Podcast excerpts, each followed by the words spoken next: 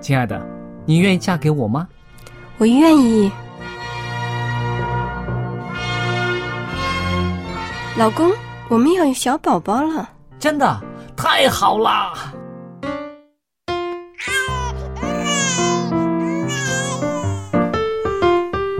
妈妈，妈妈，看我画的画，好看吗？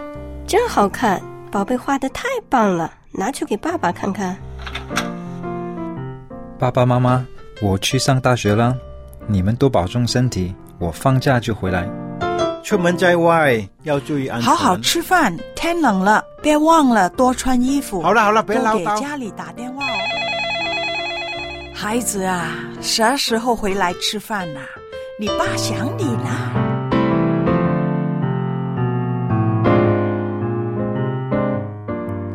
好，明天就回来。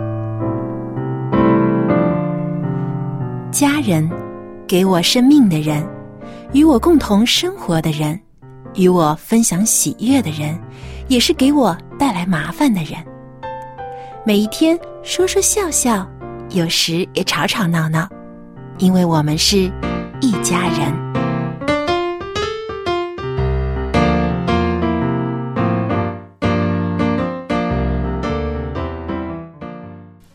不是一家人，不进一家门。亲爱的听众朋友，欢迎您收听希望福音电台一家人节目，我是主持人小杨。当然也少不了我们的好妈妈佳丽姐和帅气的爸爸 Jerry。听众朋友，大家好，我是佳丽，在这向您问好。大家好，我是 Jerry。诶，之前呢，我们有聊到一些关于家务活儿的问题，大家还记不记得？记得那我们就说到啊，其实家务呢需要全家人一起来分担的，因为共同在做家务劳动的时候啊，可以保持家居清洁，更加有利于我们家人的健康。而且呢，共同分担家务可以增进彼此之间的亲密关系，使家庭的气氛呢更加和谐。是啊，嗯过程当中有很多要商量的啊。对，没错。但是啊，我最近就收到有听众来信反映呢，就说他的家人呢不是不爱做家务，而是太爱做家务了，一天啊要打扫个三四遍。而且呢，不可以看到家里有一点点的脏乱。嗯如果家里啊看到地上有一根头发啊，他的太太也要立刻把它收拾掉。这是不是叫洁癖啊？哎，就有一点儿这个倾向了。嗯，对，所以他也有点担心，是不是真的要到这种啊一天打扫三四遍的程度，这样才算干净呢？是啊，多干净才算干净啊？对，其实我们可以啊看一看啊，有的时候啊，太太就妻子对于家居的这个卫生的标准和呃丈夫对于家居清洁的这个标准其实是不一样的。每个人都不一样。说真的，嗯对孩子的标准跟家长的标准也不一样，家里面的 老太太、爷爷奶奶的标准跟下一辈的又不一样。每个人收拾东西啊，整理家里的东西的习惯也不一样。是，呃，我知道呢，有些人呢是爱干净，但是不整齐。那、这个是我。啊，这是你吗？那这是怎么嗯呢？就是家里打扫很干净，但东西就不放在对呃对固定的地方。是它很干净，每一样东西它都会擦，都会弄得干干净净的。但是呢，它摆放的方法呢就有点问题，就怎么顺手怎么摆。嗯那么你看上去说中了你的是吧？你看我的桌子就知道了。那么这样子呢，你看上去呢就很不整洁，因为书也放在那儿，不整齐，不整齐。洁是还是结的？不是，你看起来哈，啊就是觉得乱乱的嘛。但是对于乱乱对于用的那个人来讲啊，他可能觉得我还是有规律的啊。其实我虽然看着乱，嗯但其实呢，我就是按照我的习惯顺手，嗯啊，我拿到是对于我来说是方便的位置。让他说是不是说中了？小哎杨，，Jerry 是不是？反正放我旁边的，我一定是经常用的东西。嗯。呃，不用的东西就不会在我旁边出现的。那如果是你常常用的东西，你固定的摆在某一个地方其，实也可能有点问题，就是我觉得所有东西都经常要用，可是所以东西啊，并不是 说实在的。哦哦哦哎呀，那我就是这种人，那没没办没办法改不了。那有没有办法想一想，这个东西我固定放在一个地方？我试过，我试过买很多抽屉，把那啊些东西都藏起来，然后过一段时间它就出来了。又拿出来，就是拿出来之后拿出来就没用完了以后就没有再放回去对，其实呢，有一个人呢，他说了一句话，我觉得很对的。他说：“你要保持一个整齐整洁的环境，只记得一样事情就好了。”我说什么事情？他就是说，你这个东西放好固定的地方，你每次从哪拿出来用，再放回哪里，这就好了。说起来简单啊，说起来简单，但有的时候真的会忘记，或者说真的觉得有点麻烦。麻烦啊。对，因为你想，你拿过来用完了，哎，你还得摆回去。有的时候可能我下次还要再用，又要去拿。嗯，所以有的人觉得还不如就放在我这个手边最方便。那还有呢，就是假如你的呃你的妻子哈，她很愿意收拾东西的话，千万不要动我的东西。哦，他收拾了以后，我就找不到了。对，很多对呀、会出现这样的情况。但是他看着他不能够容忍的时候，他就会去那当然是了。对吧？那那那就会造成这个两个人会有一些矛盾矛盾了，对不对？很多时候就是因为这些小事情吵起来，因为我的东西又被你收走了，我又找不着了。嗯，收走了还好，别扔了就行了。那好，他这个是一种现象啊，就是爱干净但是不整齐啊。那还有相反的，就是整齐但是不干净，也有，对不对？呃，我觉得可能有一些人比较爱排列东西，嗯。哎，有一些有类似像这种强迫症啊，他真的是需要，比如说书。架子上，他一定会按照这个啊首字母顺序，或者按照这个颜色，或者按照这个书的长度、高度来排列啊，看着非常整齐。嗯，或者柜子里的衣服，按照啊季节的需要，或者是按照颜色的深浅，也排得非常整齐。嗯，但是平时呢，他不常用的东西，他摆着他不动了，他不愿意多去动它，所以呢，反倒不经常去打扫，可能。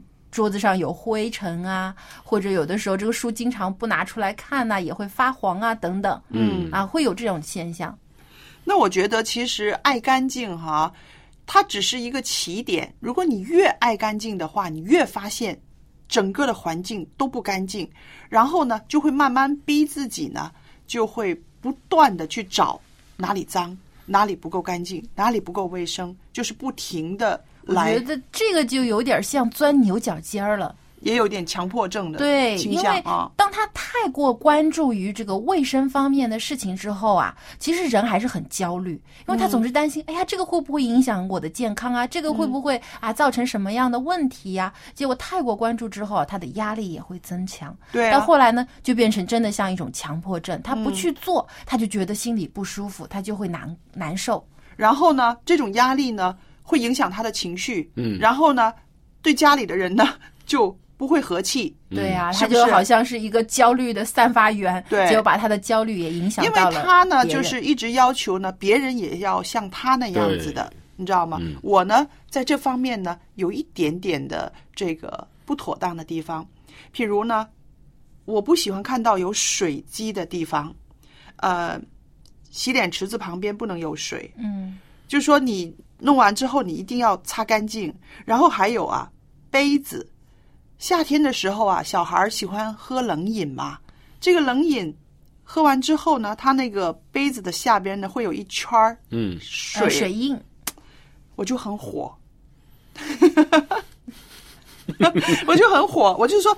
为什么不用一张纸垫一垫呢？或者是为什么呃有杯垫儿你不放在杯垫儿上呢？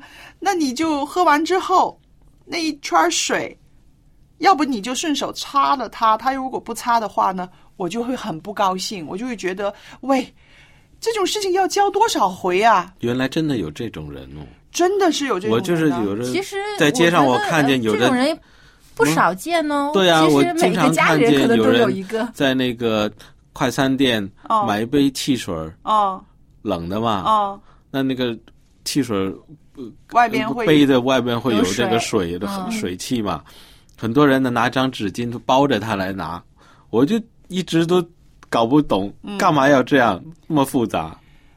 这就是为了他桌上可以不留下那个水印，因为有的时候真的有些人不喜欢看到，呃，干干净净的桌子上就有一个水印子，然后干了以后呢，那个印子啊还会留在那那里。也是有的时候那桌子如果木头的会有那个对的，嗯，那我觉得呢，其实如何分辨啊自己是不是有一点这种洁癖的倾向呢？嗯，就是看当你发现一些你觉得不是很干净的行为的时候，你的情绪是什么样？嗯，如果像佳丽姐说的，她会觉得很焦躁，甚至呢生气、哦啊，甚至会去啊指责家里人为什么不按照你的要求来做呢？嗯这个就有一点点洁癖有一点点是不是？如果说你看到，你虽然觉得啊。不是很舒服，但是你呢会自己去做掉啊，嗯。就自己就去把它擦掉，或者觉得啊没关系，我来收拾就可以了啊，嗯。情绪还是比较平稳的话呢，对这个还还好。对，但是呢，哈，你不信哈，你看一看所有的家庭生活里面呢，常常发脾气、常常骂人的那个呢，一定是他做的比较多的那个人。对，但是这些事情是谁给他做的呢？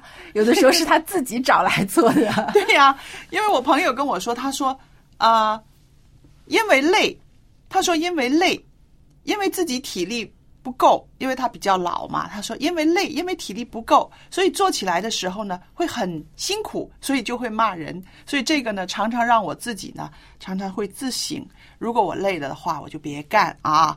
不要干到要骂人的地步啊！所以这句话也是奉劝所有这个听众朋友们的啊。对，如果你觉得这个家务给你带来太大的压力、太多的负担，其实你要重新定义一下这个干净的标准了。嗯啊，有的时候真的需要啊放松一下啊，睁只眼闭只眼，不要太斤斤计较。对，嗯，因为呢，我在网上看到啊，这个洁癖，嗯，为什么会称之洁癖呢？是因为过度的注重于清洁，以至于影响了正常的生活。嗯如果说你对于这个清洁的要求啊，影响到了你和家人的正常的这种和谐的关系，嗯影响到了你的生活，使你觉得太压力了，太多的焦虑了，哦，赶快要停下来反思一下，嗯这个要求是不是真的需要去达到？有的时候放低一点，其实会让自己的生活更轻松一些。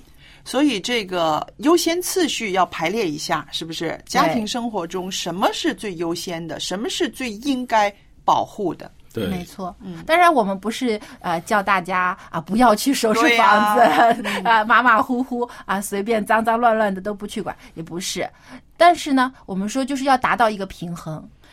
你知道吗？现在哈，我觉得那些商人呢很精啊，他们就是咬住了有一些人特别爱干净，所以发明的那些东西呢，就一直告诉你啊，这个呢是可以啊，不光是啊吸尘，它连那个那个。那些个螨呐、什么尘螨呐、什么，它都可以吸走，然后让你的家人不至于敏感呐、然后还有一些人就是说，那你看这个东西啊，擦玻璃啊，擦一次它就干干净净的了。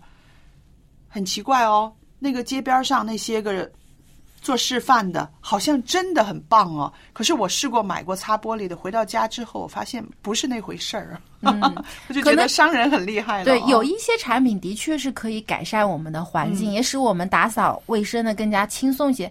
但有一些商人啊，他其实是投机取巧，是吧他用完全其实是很普通东西，可能他就是家里我们常用的清洁剂，但他换个包装，然后呢给你换一个说法啊，故意呢先吓唬你说啊，你家里呀、这个玻璃上有多少多少细菌啊，如果你的小孩不小心碰到了啊，就会得这个病得那个病。对对对然后呢他才说啊，我的产品呢可以杜绝这种情况。嗯结果呢，那些家庭主妇一听，哦，真的很害怕。对原来可能没注意，没觉得是个大事情，结果被这些商家一恐吓啊，就真的以为是很大件事了。尤其是家里面有小孩儿的嘛，因为那些父母会觉得啊，孩子的抵抗力比较弱啊，一定要家里面很干净。其实我有的时候想啊，小孩子的抵抗力其实比大人强哦。嗯，还有一个问题啊，太多的清洁剂啊，会影响环境的。对、嗯对，有的时候我们用的太多那个清洁剂敏，感呢、嗯是敏感化学的源是来自这些化学的清洁就是剂，对不对？对而且科学家其实也做过研究，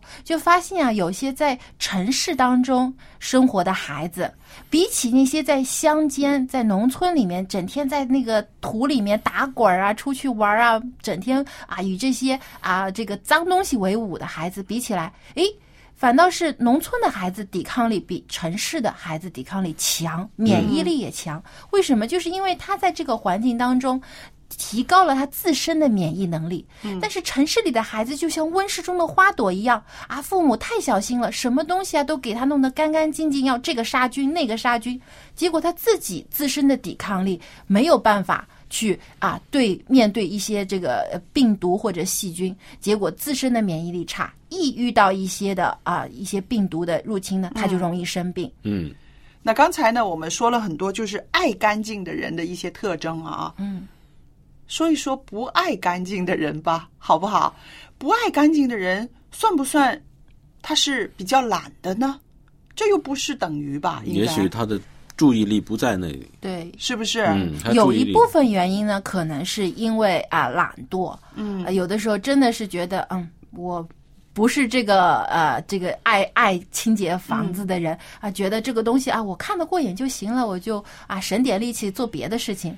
其实我自己觉得，不爱干净的人呢，他不见得是懒，就像刚刚你说的，有的时候是他不知道怎么样去收拾，怎么样去嗯清洁，对也有这个对不原因对？其实收拾房子，把自己打理的干干净净的，也需要一些技巧，你们不觉得吗？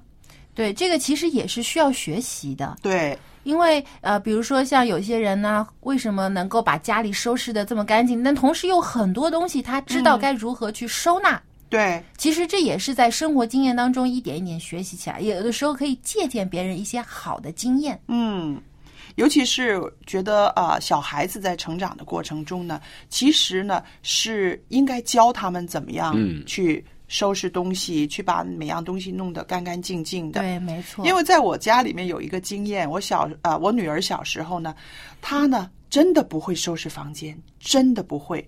然后每一次呢，我就说那个房间你要收拾了啊，你好帮我把那些衣服叠起来，什么是要的，什么不要的，你好收拾一一次了啊。他就会找他爸爸，嗯找他爸爸帮忙。然后最后呢，总是不欢而散。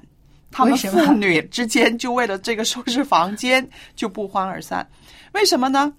那个女儿呢是什么都要，觉得什么都应该要，然后呢，爸爸呢就想快一点儿，快一点你让我来帮忙嘛，我就快一点儿来帮你，告诉你这样子那样子。然后呢，他又有他的个性，他不行，这个不能够放那儿的，这个不可以的，还有自己的这个啊对主见，然后呢，就有这种不欢而散的场面了。后来我就在想，你看我们大人的一些方法，小孩子未必肯接纳，可是呢，我们还是要教他一个方法嗯，对啊。那在我觉得有的时候你不一定说以呃帮他去做一些事，或者呢嗯叫他去做一些事情，你可以让孩子自己去发现。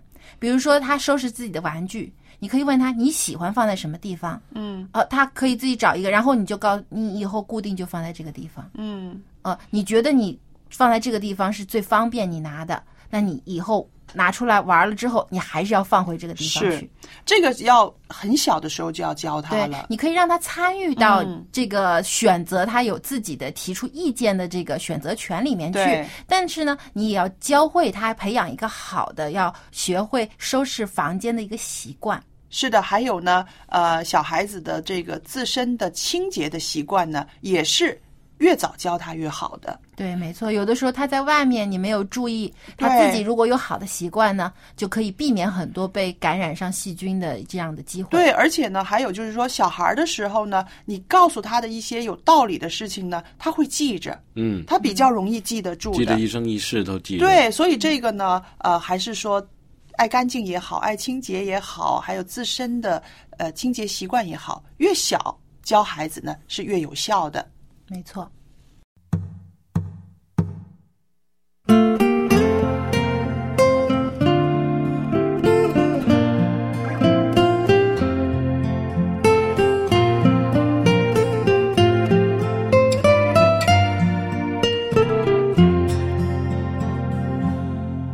因你与我同行，我就不会孤寂。欢笑是你同喜，忧伤是你共泣。因你是我力量，我就不会绝望。困乏软弱中有你慈恩，我就得刚强。劲风暴过黑夜，渡阡陌越洋海，有你手牵引我，我就勇往向前。愿我所行路径愿我所立给予，处处留下有你同在的恩典痕迹。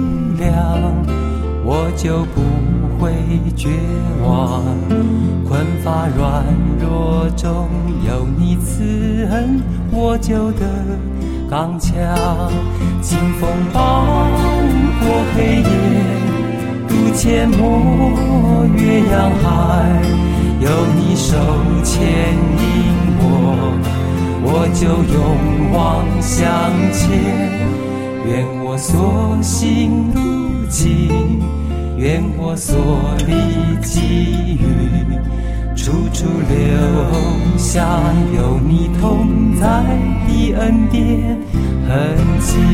清风暴过黑夜，渡阡陌越洋海，有你手牵引我，我就勇往向前。愿我所行路径，愿我所立给予，处处留下有你同在的恩典痕迹。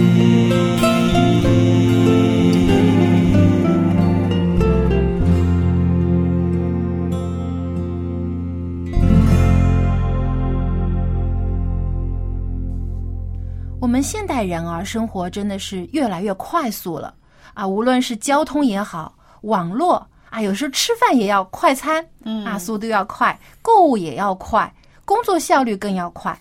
但是啊，在教养孩子的时候，我们可不能太快了。嗯，接下来呢，春雨要和您分享亲子主题，今天主题就是孩子应该慢养第三部分。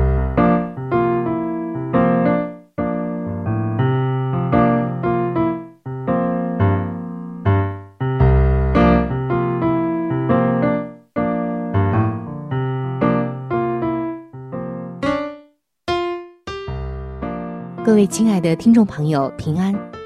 非常的开心，我们能够携手进入到亲子专题的时间。我是主持人春雨。节目的第一时间，依然要把我最真诚的问候带给您。亲爱的听众朋友，您好吗？尤其是各位做父母的朋友，最近您和孩子相处的生活怎样呢？在近两期的节目中，我们一直在分享着一个话题。那就是慢养，才能养出品质优秀的孩子。说到慢养，我们就会看到当今的世界教育孩子似乎都是在快养。各样的补习班、速成班，还有各样的乐器班、舞蹈班、书法班等等，原本多学一些知识或者才艺是一件好事，或者说孩子。对某一项才艺以及本领、技术很感兴趣，培养一下，这都是很不错的一件事。但是，当今我们看到太多的父母亲，恨不得自己的孩子十八般武艺样样俱全，结果压得孩子喘不过气来，甚至到了青春期，叛逆也好，离家出走也罢，用另外的一个形式爆发了出来。在前两期的节目中，我们分享了圣经中特别重要的一句话，记载在《圣经传道书》的三章十一节。这里写道：“上帝造万物，各按其时成为美好。”也就是说，上帝造的每一样生物，包括上帝造的我们人类，都是在每一个年龄段有每个年龄段成长发育的特点，不可越过，不可超前，更不可以拔苗助长，这样违背了生命成长的规律，最后只会遭受亏损，甚至是惨痛的结果。但是现在，通过前两期的节目。我们看到，在教育中，在生活中，甚至在很多的父母当中，在中国大地，从幼儿园开始，超前教育就已经开始了。不仅如此，接下来十几年的教育当中，还不断的在提速，在加压，孩子们真的是不堪重负。今天我们要探讨的，究竟快养孩子好，还是慢养孩子好？从圣经中毫无疑问可以得出答案，那就是慢养孩子才能培养出品质优越的孩子。前两期的节目中，我们也听到了一些教育工作者、儿童心理学家、小学的校长、大学的校长他们所说的一些话，真的是发人深省。他们谈到超前教育以及拔苗助长带来的很多危害。那么今天。也是在上期节目快要结尾的时候，我们提出了一个问题：教育应该培养什么样的人？圣经中已经给出了答案，真教育是培养出一个灵智体都健全的人。但是今天我们要看几个案例，这几个案例都是非常真实的案例。案例过后，使我们父母深思的问题却很多很多。我们来看今天的案例。案例一：这位男生十八岁考入了北京大学物理系，本科毕业后进入美国爱荷华大学物理与天文系攻读研究生。十八岁通过答辩获得了博士学位。而正是这一位中国博士留学生，这么优秀的人才，却在。他所攻读学位的美国大学里面，枪杀了三位教授，还有自己的同学，最后呢，马上就自杀身亡了。我们再来看案例二。这位男生是一位贫寒的农家子弟，以优异的成绩考入了省级重点高中。高中的时候成绩优异，并评为省级的三好学生。全国物理奥数二等奖，后来考入了省属重点大学，攻读生物技术专业。那么这第二个人后来却成为了一个杀人犯。我们接着来看案例三。案例三是一位女生，七岁的时候，她的父母离异，她随母亲生活，成绩优异，组织能力非常的强。顺利的升入到省级的重点高中。因为他从初中的时候就担任班长，一直到高中毕业，所以一路啊都非常的优秀，还获得了高中学校辩论赛的最佳辩手、省级优秀学生干部，和同学老师的关系都很融洽。后来考入了海外的一所科技大学。就是这么一个优秀的女生，可以说，她的人缘很好，是全校老师和家长公认的好学生，很会与人相处。他高中毕业的时候，妈妈作为了优秀毕业生家长，在全校做发言的。可是谁都没有想到，在外人眼中，这个优秀的孩子居然跳楼自杀了。当这个消息传到他的母校以后，这位女生曾经的代课老师还有校长，都非常的受打击，觉得他们的教育非常的失败。我们再来看案例四。这位男生四岁的时候就选入申奥形象大使，并且学习钢琴，在中国的一所高等的音乐学府，跟着一个很有名的教授学习。八岁的时候学习书法，师从国内一所名牌大学的老师来学习书法，在这个期间，他获奖无数，十岁还加入了国家的一个球队，并且上了中国一个很有名的中学，并且还留学美国。但是后来年纪轻轻就犯罪入狱。各位做父母的朋友，当我们听到并且看到这些真实的案例的时候，我们先来想一想以下的几个问题：我们为什么要生孩子？作为父母，我们需要一个什么样的孩子？我们应该给孩子什么样的教育？也就是对孩子最重要的教育是什么？或者说，教育的核心是什么？目前，孩子最缺失的又是什么？今天，让孩子们快乐幸福是每一位父母共同的心愿。但是在孩子成长的过程中，随着我们的功利心不断的膨胀，把自己没有完成的心愿寄托到孩子身上，让孩子替你完成，或者因为你的工作不如意，就一定要让自己的孩子将来超过你。还有。看到邻居家的孩子考上了重点高中，你就忙着给孩子报各样的补习班；看到同事家的孩子考上了清华大学，你又开始忙着找老师给孩子补习，让孩子失去了童年，失去了快乐，失去了自由，甚至失去了健康和正常的心态，最终不堪重压，采取了极端的做法。毁灭了自己，也毁灭了父母的希望。等到那个时候，一切都悔之晚矣。也有可能从小的时候我们就娇惯孩子，导致了孩子长大后的所有的悲剧。所以今天，无论什么事情和生命相比，和健康的心相比，一切都是浮云。让孩子珍爱生命。并且珍爱别人的生命，健康快乐的活着才是最重要的事。教育的最终目的还是要回到上帝的话语中，那就是培养出灵智体健全的孩子。上帝说：“教养孩童，使他走当行的道，就是到老他也不偏离。”关键是我们有没有教养孩童走当行的道呢？还是教养他走我们所要让他们走的道，我们喜欢的道，或者是他们任意妄为的道呢？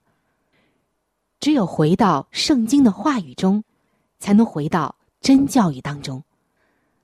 各位做父母的朋友，万万不可过度的超前教育，或者是拔苗助长，因为上帝说：“上帝造万物，各按其时，成为美好。”我们不可以越界，更不可以逆天而行。让我们尊重每个孩子成长的规律吧，让他们在上帝的话语中得到健康的成长吧。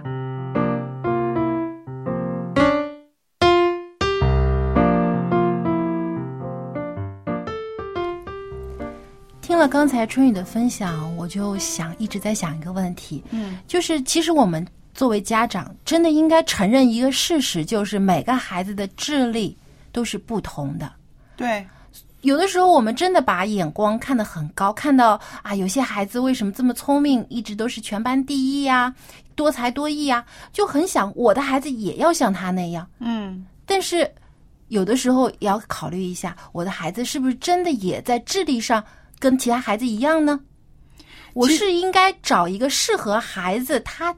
配合他自身成长的一个教育方式呢，还是说逼迫他去学习别人呢？嗯，我们中国人常常说这个，你伸出手来，你会看到哈，五个手指头有长有短，对不对？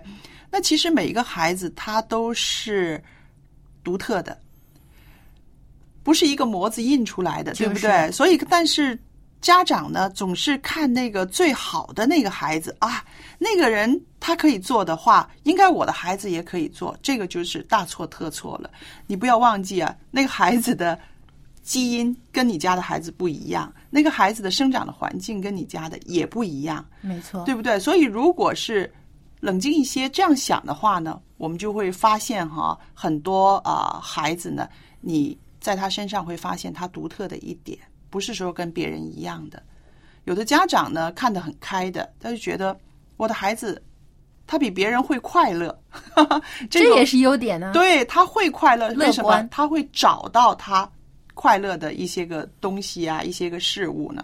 那如果家长都有这样子的这种眼盖眼眼界的话呢，我相信呃孩子们会舒服很多吧。对，而且我觉得家长自身其实也是能够更加轻松一些，嗯，多看孩子的优点，而且呢，发掘孩子的潜力。嗯，那我想这个春雨他说的慢养，这个慢的过程就是父母可以多观察吧，对，是不是？给给自己也给孩子一个一个空间，然后大人呢也有一个观察期。对自己也可以多一点反省，不是说跟着潮流跑就可以跑到那个目标上面去。因为啊，其实每一个家长都想自己的孩子好，嗯，是不是？这个是这个，如果你定的那个要求太低的话，对于那个家长来讲也很难做到的。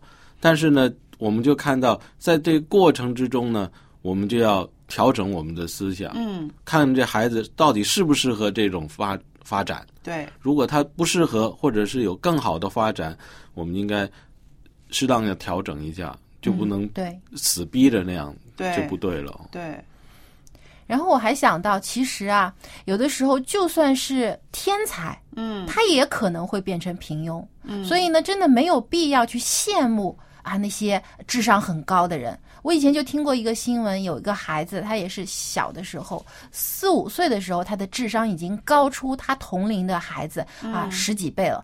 他甚至呢，在十岁的时候已经可以考入大学了。嗯，但是当他到二十多岁的时候，他的智商呢，只与他的同龄人差差距很小。哦等他到三十岁的时候呢，他已经跟 啊一般的人一样了。嗯所以每个人其实他的这个大脑发育啊，以及他个人的智力发育啊，嗯其实有不同的这个速度和不同的这个发育状况。对，有的时候真的是要关注孩子自身他的状态，而不是整天呢把别人的状态呢强加在孩子的身上，呃逼他去做到。嗯，最近听了一个名词叫做恒毅力，恒就是永恒的恒，嗯就说恒长的毅力，就持久的，持久的。那么他们就是说，你就是一个天才的话，哈，你也拼不过这种恒毅力。嗯嗯，对。所以说，有的时候啊，呃，不一定说有先天的潜力和这个自身的这种啊、才能呢，的确也是挺重要的。但更多的呢，也是有后天的付出的努力和培养。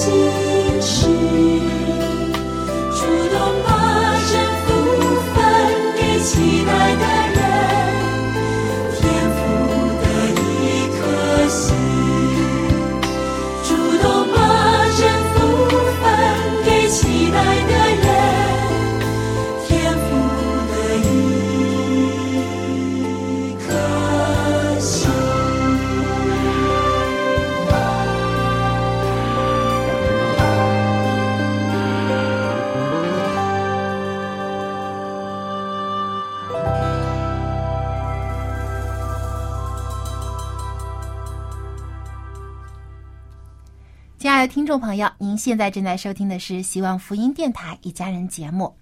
呃，佳丽姐啊，我就发现有很多的老人呢、睡得很少啊。有些老人啊，像我外婆啊，她有时候早上四点钟就起来了，嗯晚上呢，她一般也会到大概十点钟左右才休息。这样算算，她可能有时候一个晚上才睡五六个小时。其实啊，这个老人的睡眠呢，它是很独特的，它跟我们年轻人不一样，而且呢，他一次睡得少，但是他要常常有个午睡啊，有个休息，对不对？而且有些老人呢，睡眠很浅，嗯稍有一些声音或者光线啊，他就容易醒过来。是，那这跟他的平常的日间的生活状态也有一定的关系的。那么蔡博士呢，在这方面呢，啊、有很多的啊、想告诉我们这些个老友记的一些话，我们一起来听好吗？好。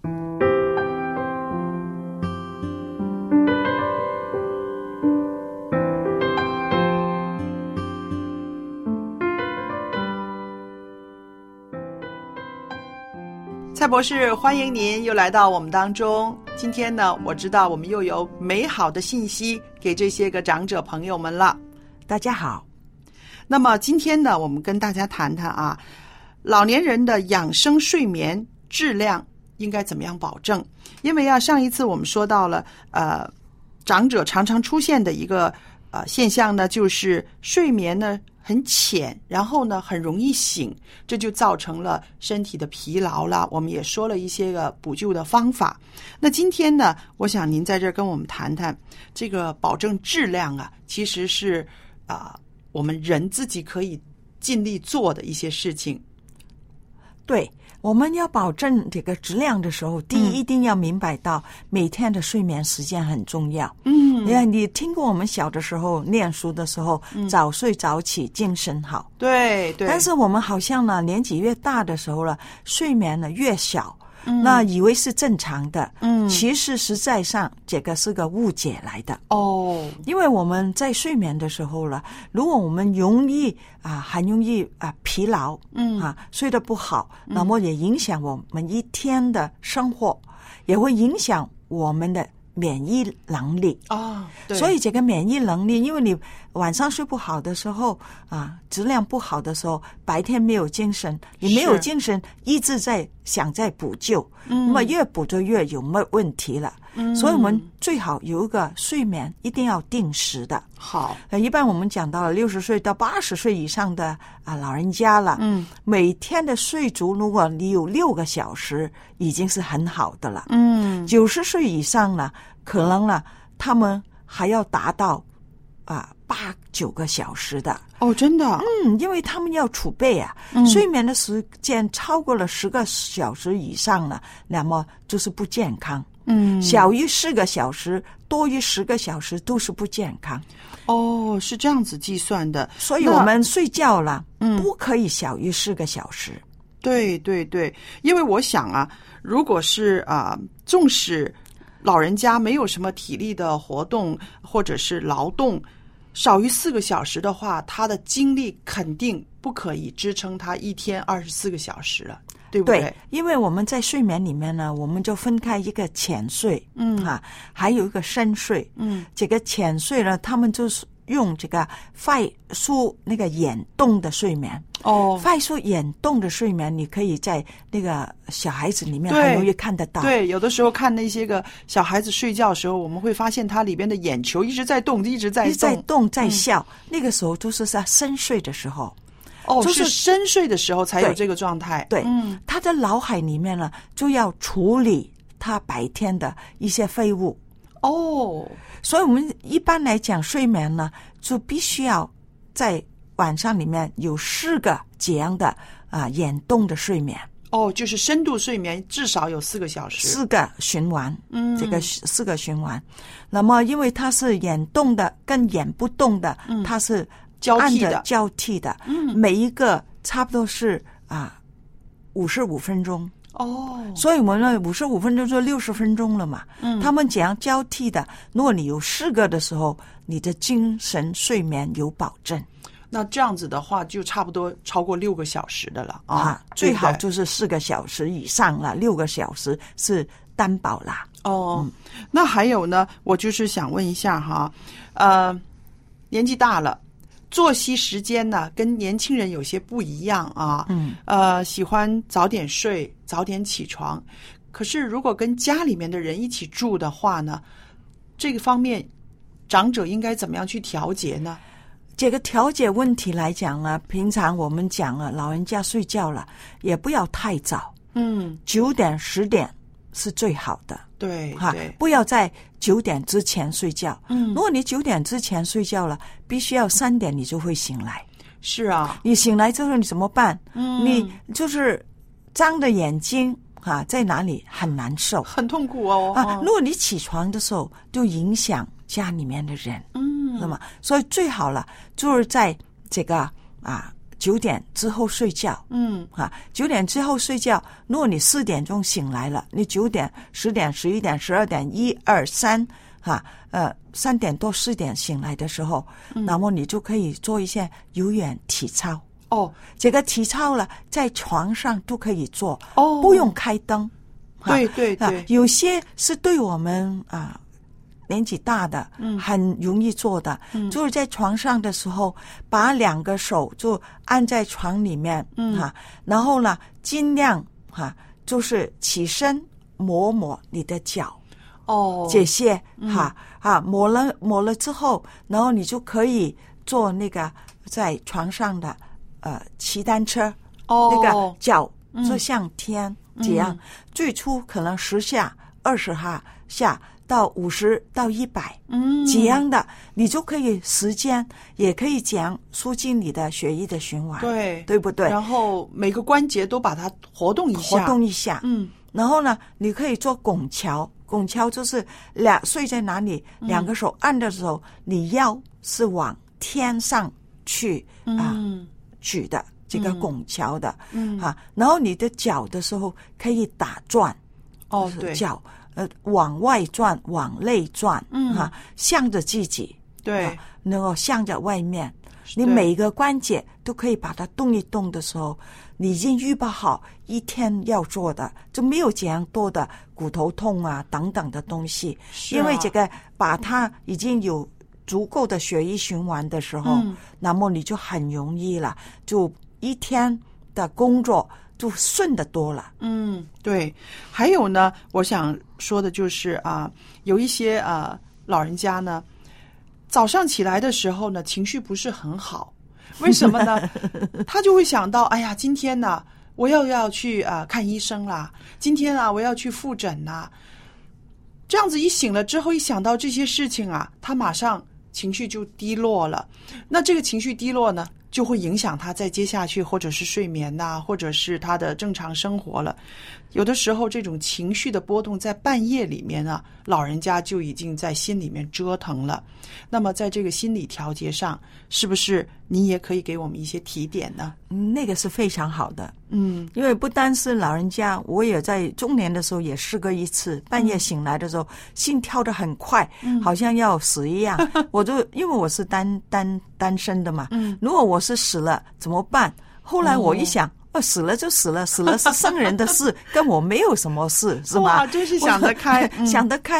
然后我们怎么样可以在这样情况下，无论怎么样情绪不好的时候，嗯最好的方法是什么？就是我们感恩。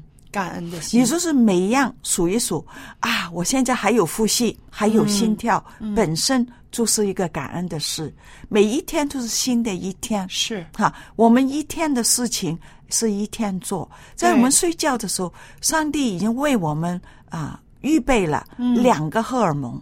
嗯啊，一个荷尔蒙呢，就是那个褪黑激素。对，这个褪黑激素了，就是帮我们呢处理好前一天的事情。嗯啊，心情受伤、肉体受伤、情感受伤，哦我们都是黑褪黑激素为我们修补，哇，这太棒了，是不？是？上帝为我们已经预备好了。嗯那么第二个荷尔蒙出来，就是那些常常运动员呢、在那个奥委会啊，他们验他们的哈、嗯，类固醇。类固醇，这个哦类固醇就是压力的嗯这个荷尔蒙来的。嗯那么它在三四点呢就会分泌出来，哦，为我们面对那一天。嗯所以每一天都是感恩的一天。是的，你再数数看，我还有生命，对，我还有家庭，是我还有儿女，或者我还有朋友，我还有教会。是你看，很多东西可以感恩。最基本的，我又醒了，我又还可以呼吸，对呀、这个已经是一个值得感恩的了。对哦对对，所以无论我们遇到什么事，就嗯教你做一个简单的祷告。嗯上帝啊，谢谢您，我还可以呼吸，嗯，帮助我今天的生活。是的，一天生活就是每一天是新的一天。是。这个是很要紧的一个心理的调节，对因为心理调节的好的话，我们的睡眠质量也会好，生活的质量也会好，嗯不对？对对那还有一样呢，我们就要谈一谈了。啊、虽然是我们在家里面，可是呢，每个人家里面的环境都不一样啊。啊这个睡眠的环境，其实我们可以尽力的也营造一下，是不是？嗯我常常呢会觉得啊，一个好的窗帘呢是不可以少的，嗯因为一来它也美观，二来呢、也可以不让那个房间那么冷，对不对？嗯就是我觉得啊、有些人呢喜欢啊买一个好的枕头，我觉得这种投资是必要的吧？，对，一定的。嗯因因为为什么呢？睡觉是占了我们人生三分之一的时间。，对对，所以我们必须要在这个环境里面哈、不要太开太大的灯。嗯。所以呢，老人家来讲，房里面应该有个小灯，夜灯。对。这个夜灯，夜灯。还有呢，就是有了窗帘啊，就可以把它外面的灯光可以把它隔开，隔开。嗯。啊，还有呢，我们睡眠的时候了，那个床很重要，嗯。不要太软，嗯，也不要太硬，是。哈、温度要配合，嗯。也不可以太冷，也不可以太热。是，所以这个还有这个音量也是，那么家里面如果跟年轻人一起的时候，现在都很随便，每一个地方都是有那个耳机带着那个可以听的。嗯如果真真的太大声的时候，也可以跟他们讲一讲，嗯环境不可以太吵。是。嗯那还有一点时间想跟您讲一讲，就是呃，老人家常常半夜起床去厕所，这个夜尿让他们很烦恼。那么我们是不是在睡眠之前应该怎么样呢？一般呢，就是在八点之后哈、嗯就不要喝水。哦啊，八点之后不要喝水。嗯那么呃，有一两次夜尿了，还是正常的。正常的，啊，对。只要我们呃去完了厕所再回来，可以睡得着就可以了。好，很高兴呢，今天蔡博士在我们当中呢，跟我们谈到了呃，老人家养生睡眠质量要有保证。希望下一次我们有更好的题目再跟大家分享。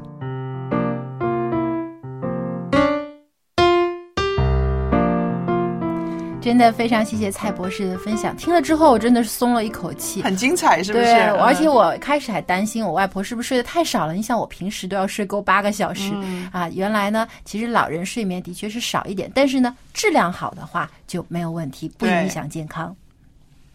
那么我们想啊，其实很多家庭里面都有老人的，有的是一起住啊，有的是啊、分开住的。其实多关心一下他们，当老人家向你诉苦的时候，哎呀，我又睡不着啦，或者是什么的话，你听听就好了，不至于说你非要为他解决什么问题的，解决不了的。其实，嗯，有的就是年纪到了那个程度的时候呢，自然睡眠是会差一些。对，但是是他睡眠比较浅呢，他会比较疲累了，他可能会见到家里面的人呐、孩子啊、孙子，他会一直念了，哎，老了真是没用了，哎，睡个觉也睡不好，你说这怎么办呢？小杨，如果你听到这个话，你会怎么样安慰外婆？哇，我可能就会去找有没有什么帮助他睡眠的药品。食疗，其实什么也不用做，您就跟他说，你就说是啊，我也是听说年纪大了，睡眠上面呢大家都睡得不好。不过啊，外婆您努力，给自己一些好的心情，你的睡眠也会更好的。可能我也会建议他，嗯呃，像我平时如果睡不着，我就会看会儿书，嗯，啊、或者听会儿音乐。嗯那我不知道这个方法对于老人有没有作用，但可以尝试一下。对，我说的是说，你努力一下，其实就是说，你不要越紧张，你睡不好；越紧张越睡不好。对，有的时候就是因为、啊脑子里想太多事情，也会导致睡眠差。所以努力一下，意思就是说你放开吧。嗯嗯，放松一点。其实睡觉真的是需要一个放松的状态，而且不要想太多事情。是啊，那听众朋友们，其实如果您跟老人互动的时候，您觉得啊有一些事情想不到、想不开，不知道怎么解决，也可以写信来给蔡博士。其实蔡博士也很愿意为听众朋友们解答各方面的啊这些个疑难的。对，我们可以在节目当中呢讨论你来信告诉我们的这些问题。对啊，我们的电邮地址是 l a m b at v o h c 点 c n。如果您有任何的问题，或是对我们的节目呢有任何的建议，都欢迎来信告诉我们。今天的节目时间又差不多了吧？对啊，真的是很快，一个小时就过去了。